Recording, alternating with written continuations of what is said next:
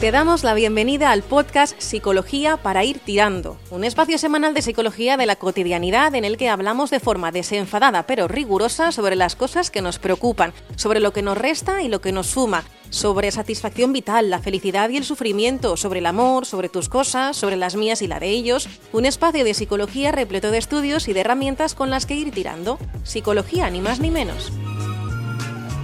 Pues nada, hoy hablamos de sueños dormidos, ¿no? De la interpretación de esos sueños que de manera tradicional, ¿no? Eh, la magia, los charlatanes, la brujería, eh, han hecho interpretación de los sueños, esas cosas. ¿Esto, esto qué? Como psicólogo, ¿esto qué? ¿Esto qué? ¿Esto qué? Mira, yo hace, hace unos cuantos años pensaba que los sueños, sueños son, ¿verdad? ¿Qué diría Calderón? Exactamente. Y cantaba Que toda la vida sueño, los Sí. sueños no son. Pero eh, los sueños, la verdad es que tienen su eh, importancia. Ah, muy bien. Tienen su importancia. Lejos de esta interpretación universal que nació, esto viene de unos orígenes desde que el hombre es hombre, está, iban al brujo, he soñado esto, esto significa que la cosecha Sí. eh, va mal, Movidas raras. Sí, tienes que vender esta cabra, en fin, estas cosas, ¿no? En el siglo II después de Cristo aparece Artemidoro de Daldis, tiene un, un- un libro fantástico eh, que se llama Oneirocrítica, Anda. Que es eh, la interpretación de los sueños, eh, la traducción, que luego Freud le puso el mismo nombre. ¿eh? Eh, Oneiro Crítica, que te hizo cinco volúmenes. Entonces, los Ah, tres- pues. Sí, sí, cinco volúmenes, pero además densitos, ¿eh? Le cundió, ¿eh? Sí. Los tres primeros eran para el público y los dos últimos eran para su hijo Ah, muy bien. para que su hijo fuera un, el, el rey de los intérpretes de los sueños, ¿no? Esto la, la gran masa no lo podía ver, solo lo podía ver el hijo. Entonces el tío utilizaba todos símbolos, ¿no? Eh, todo, eh, si tú soñabas sobre una cosa, esta cosa tenía un significado. Ya. Por ejemplo, se te cae un diente, es un sueño que todos hemos tenido. Sí, sí, sí, sí, es recurrente, ¿cierto? Claro. Eh, el gran eh, Artemidoro, eh, si soñabas que perdías un diente, puede reflejar alguna preocupación por algún pago relacionado con la casa. Pero cada diente tendría su significado. Por ejemplo, no es lo mismo que se te caiga una muela, Ajá. que era objeto de gran valor, a que se te cayera un, con- un canino, que era una cosa de poca monta, o un incisivo, que eso ya significaba propiedades familiares. O sea, este señor hizo un repaso Qué a- fuerte, a, ¿eh? todas las situaciones eh, Posibles, ¿no? Que eso no se posibles. podía encontrar. Claro, cinco volúmenes ya le puedes dar. Madre mía. ¿no? Y ha sido hasta que apareció Sigmund Freud eh, con el libro la, interpreta- La interpretación de los sueños en 1900, ha sido el padre de las interpretaciones de los sueños. que son todo patrañas y que todavía hoy en día aún vemos eh, esa- esa- esa- ese tipo de información que aparece por el Facebook, por las redes sociales, tal. la interpretación de los sueños, y te sale un artículo ahí muy sesudo de tus sueños significa esto, no, eso es todo, todo mentira, porque los sueños, esto de que tú y yo soñemos lo mismo, que signifique también la misma cosa, esto es más raro, es raro, es, ra- es raro. Raro, raro, raro. Raro. Raro, sí. El significado universal no. Ahora, los sueños sí que pueden darnos muchos datos, ¿eh? porque cuando soñamos, la mente inconsciente está dándonos datos y está tras, eh, procesando la información del día a día, pero bajo otra perspectiva. Aparece la creatividad. Por ejemplo, Beethoven eh, o Paul McCartney sacaron grandes temas soñando. Además, ellos lo dicen, que se despertaron y estaban soñando con Hey Jude, o están soñando con Yesterday, o Beethoven con la quinta sinfonía. No, no sé si fue la quinta, la cuarta o la sexta. ¿eh? Eh, pero eh, el sueño da muchos datos. El 80% de nuestros sueños son sobre historias normales, ¿no? Sobre libros, pasear al perro, lavar la ropa, darte un paseo, ver a un amigo. Y además son una continuación, la mayoría de casos, de nuestras cosas del día a día. Claro. Por ejemplo, si tú vives en la montaña, lo normal es que sueñes con cosas de la montaña. Claro. Si tú trabajas en una librería con libros, Lo normal es que soy- Pero me pasaba era, horrible. Me imagino. ¿Y, soñabas con el libro de interpretación de los sueños o no? No, no, no, no, no. No, no, no, no. soñaba con, con mucho, con, cantidades ingentes, sí, sí, como que me agobiaba.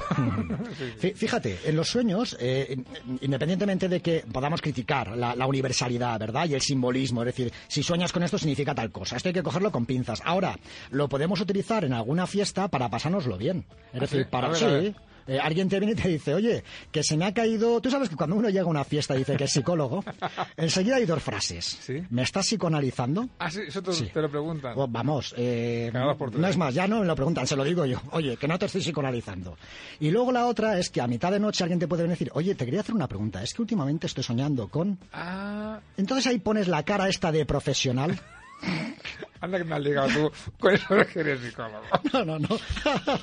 La cara de profesional nocturna es, estoy mirando como haciéndote caso, pero estoy deseando pirarme de aquí lo más rápido posible y a ver cómo me las caqueo de esta situación. Entonces, eh, vamos, si la cosa es divertida, puedes aventurarte a lanzar eh, cualquier, mm, en fin, interpretación divertida sobre el sueño que te puedan preguntar, ¿no? Claro. Pero siempre con pinzas, porque la ciencia no lo avala. Vale, vale, vale.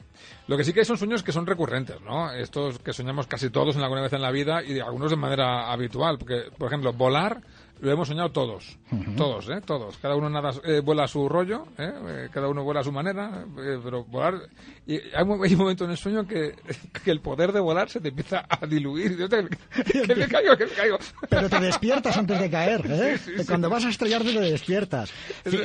Esto es, es- lo sueña el mundo, es verdad. Sí, ¿eh? sí, sí. Fíjate, el, el sentir que vuelas eh, puede, puede ser, ¿eh? vamos otra vez a cogerlo con pinzas, eh, un signo de algo positivo en la vida de la persona. Eh, pues, por ejemplo, esperar con mucha ilusión algo que te tiene que ocurrir, o que sabes que tienes el control sobre algo importante, o que has mantenido excelentes relaciones no hace mucho tiempo, eh, en fin, y que te lo estás pasando muy bien, o simplemente que la vida va bien y dices, ostras, qué bien me va la vida. Oye, ¿no? y esto de que también soñará mucha gente, que seguro que sí, que es lo de estar desnudo en la calle o delante de gente, ¿a que tú has soñado? Ostras, claro.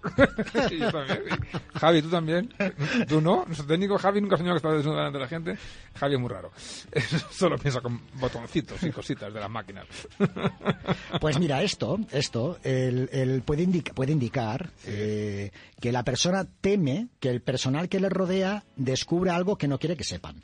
O puede significar también que tuvo una experiencia muy negativa en una playa nudista hace un tiempo. Estoy riendo, ¿sabes por qué? Porque yo a veces he soñado como todo el mundo que estaba desnudo delante de la gente y, y en todos los sueños sabes lo que, lo que se me ocurre hacer. Chico, si la gente no, no se da cuenta, tú actúa con naturalidad, como si esto fuera lo más normal del mundo, ir en pelotas por la calle. En fin, no sé qué significará, pero bueno. a- a- Tú sigue, ¿verdad? Exactamente. Tú sigue, sigue. Puede significar también eh, estar desnudo delante de, la, de, la, de todo el mundo el que, eh, pues que oye, que no me gusta estar desnudo delante de la gente. ¿Te parece poco? Parece- ya está, ya está. Claro, claro, ¿no? Es que hay momentos... ¿Todos los sueños tienen un aspecto así un poquito negativo? Hay un porcentaje de sueños, eh, un 80% de los sueños, Sí. de nuestros sueños, incluye algún sentimiento negativo. Anda. profundo. Pues es decir, mucho, ¿eh? sí, mucho, mucho. Eh, de hecho, en muchos de los sueños comunes aparecen sentimientos profundos como la ansiedad, el miedo y el estrés. De hecho, el- en, en el país de los sueños, el índice de criminalidad es el más alto de cualquier ciudad del mundo. Porque en los sueños nos ocurren mil cosas. Y si aparece un animal, una mascota, la posibilidad de agresión y de agresividad todavía es mayor. Anda. Sí, es otro estudio. O sea, que, aparecía... que es habitual que soñemos cosas que son desagradables, Sí. más que las agradables. Eh, sí, sí. Y sin embargo, esto de soñar, aunque soñemos cosas malas, es bueno, ¿no? Para nuestro cerebro, ¿no? Para nuestra cabeza. Claro, claro, sí, es buenísimo. Al, al fin y al cabo es un proceso de limpieza. Es como un reset del ordenador, ¿no? Sí, sí, sí. Y además nos puede servir para dar respuestas a cosas que nos ocurren eh, durante el día, que a lo mejor nos atascan y el sueño nos puede dar la respuesta, ¿vale? Ah, es decir, aquí hay dos vías. Una, yo tengo algo que me preocupa y no sé muy bien eh, cómo solucionarlo, me puedo poner bajo otra perspectiva, ¿vale? Utilizar la creatividad, me pongo bajo otra perspectiva durante el día o simplemente confío en mi inconsciente para que me diga qué cosas, mm, mm, qué soluciones me da ante este problema. Soñando. Por eso muchas veces cuando mm, nos vamos a la cama con alguna preocupación y el sueño es, eh, me refiero a la- la- las ocho horas de dormir, eh, son reparadoras, te levantas con la cabeza más despejada, ¿no? Y con, eh, en fin, con, con más ánimo de solucionar eso que te preocupaba, ¿no? Sí. Y, y seguramente has soñado algo, ¿no? Sí, de ahí lo importante que es. Claro, de ahí lo importante que es lo que hablamos el otro día, de dormir las horas que nos toca, ¿no? Claro. Y tener una buena, un buen sueño reparador. Si no dormimos lo que nos toca, el ser humano se convierte en muy vulnerable. Eh, tan vulnerable como cuando tenemos estrés o cuando tenemos una situación de ruptura o cuando tenemos alguna eh, eh, situación de conflicto personal, que es cuando nos aparece aparece nuestro lado más oscuro y aparecen esos pensamientos más negativos que nos hacen ver la vida de una manera un tanto eh, triste, negativa, Pesimista. pesimista y que resta. ¿eh? De ahí que el soñar, eh, al igual que el dormir, es fundamental. ¿eh? Aquí el puñetero, ¿sabes quién nos hizo la puñeta con el tema de dormir? Edison. Uy, ¿por qué? El que inventó la bombilla. Anda. A partir de Edison dormía cuatro horas al día. ¿Y sabes qué consideraba del resto? Que eran todos unos vagos, porque lo que había que hacer era dormir menos y trabajar más. Eso decía Edison. Sí, sí, aquí el puñetero. Entonces, desde que apareció la luz, desde que apareció la bombilla, el ser humano duerme una hora, dos horas menos. Antiguamente dormíamos lo que tocaba. Pero el grandioso Edison, eh, en fin, Nos era- fastidió la vida. Nos fastidió la vida. O sea, nos, nos dio muchísimas posibilidades. Porque lo que se recomienda es dormir entre 8 horas, ¿no? Sí, 7, sí, 8, ¿no? sí. Para adultos, ¿no? Para, adultos, para niños más. Para niños más, para niños más. De hecho, si un niño no duerme lo que toca, eh, entre más de 9 10 horas antes de los 3 años, las posibilidades de ser, por ejemplo, de obesidad, cuando tienen 7 8 años, se disparan. Anda. Al igual que otro tipo de problemática, al igual problemas de hiperactividad y demás. El sueño es fundamental, dormir las horas que tocan, ¿no? Oye, y lo de soñar, eh, ¿se sueña siempre? Sí, Aunque no sea- seamos capaces de recordarlo. Vale, hay personas que tienen alguna lesión cerebral que igual no, pero todos soñamos, o casi todos soñamos, entre 5 y 7 sueños nocturnos, ¿eh? Solo que luego no nos acordamos. ¿Entre cuántos has dicho? 5 y 7. Ah, Son muchos, ¿no? Sí, son muchos. Eh, y generalmente Re- más... recordamos uno o dos, ¿no? O- o- o ninguno. O ninguno, que es la mayoría, ¿no? Sí, sí, sobre todo ese momento tan bonito que dices, ay, con lo bien que estaba yo, justo Ah, ahora me despierto, Oye, y esto le pasa a mucha gente, no soy yo el único friki, ¿no? Que está soñando alguna cosa que te gusta, te medio despiertas y dices, voy a seguir, Sí. voy a empalmar lo que, que me, quedaba, me quedaba ahí, ahí que, me, Vuelvo. que me falta un poquito para acabar la historia, ¿no? Sí, de hecho hay un sueño, es verdad, hay un sueño, que esto podríamos hablar un día, so- eh, hablar un programita sobre esto, sobre el sueño lúcido, que es el que uno es consciente de que está soñando Sí. y se lo pasa bomba. Sí. Es, él tiene el poder sobre el sueño mientras está durmiendo, decides hacer lo que tú quieras, viajar a la ciudad que quieras, estar con la A persona mí que me, tú me ha pasado a, a la inversa. Soñar algo malo Sí. y, y estar durmiendo y decir, va, va, eh, déjate de rollos que esto es un sueño, va, eh, sigue durmiendo tranquilamente. Muy bien. y no te agobies. Muy bien, bueno, ahí estaba siendo consciente de que estaba soñando. Sí, y sí, esto está bien. Esto les ocurre generalmente a las personas que tienen una cierta dotación intelectual. Mentira. bueno, ¿alguna cosa más que queramos aportar? Mira, si quieres un método, esto que hablamos del significado de los sueños, Ah, un vale, método va. muy sencillito Sí. para desentrañar el significado. Son cuatro pasos, ¿eh? Muy fácil. Primero, eh, esto siempre que nos acordemos del sueño, ¿eh? Primero, describe con detalle el sueño reciente que recuerdes bien. Es decir, eh, coge un papel y boli eh, y puedes pensar o puedes describirlo como si fuera una película, ¿vale? Eh, Lo describes y una vez que lo has descrito en este primer paso, haces la siguiente pregunta. ¿Cómo te sentías en ese momento? Añadir el componente emocional. ¿Qué sensación y qué emoción tenías? ¿Vale? Segunda parte. Tras analizar el sueño, hay que analizar la realidad, es decir, incluyendo nuestros miedos, nuestras angustias, nuestras ilusiones, nuestros problemas, las esperanzas, para buscar las implicaciones y las relaciones que tiene este sueño con nuestra realidad, ¿vale? Vale. Es decir, pregunta, ¿es posible que el sueño que yo he tenido esta noche tenga alguna relación con algo que haya pasado hace poco en nuestra vida o en mi vida o que esté sucediendo en este momento? Esa sería la segunda parte, ¿vale? O sea, que estás dando unas claves para interpretar los sueños, pero que quede muy claro esto.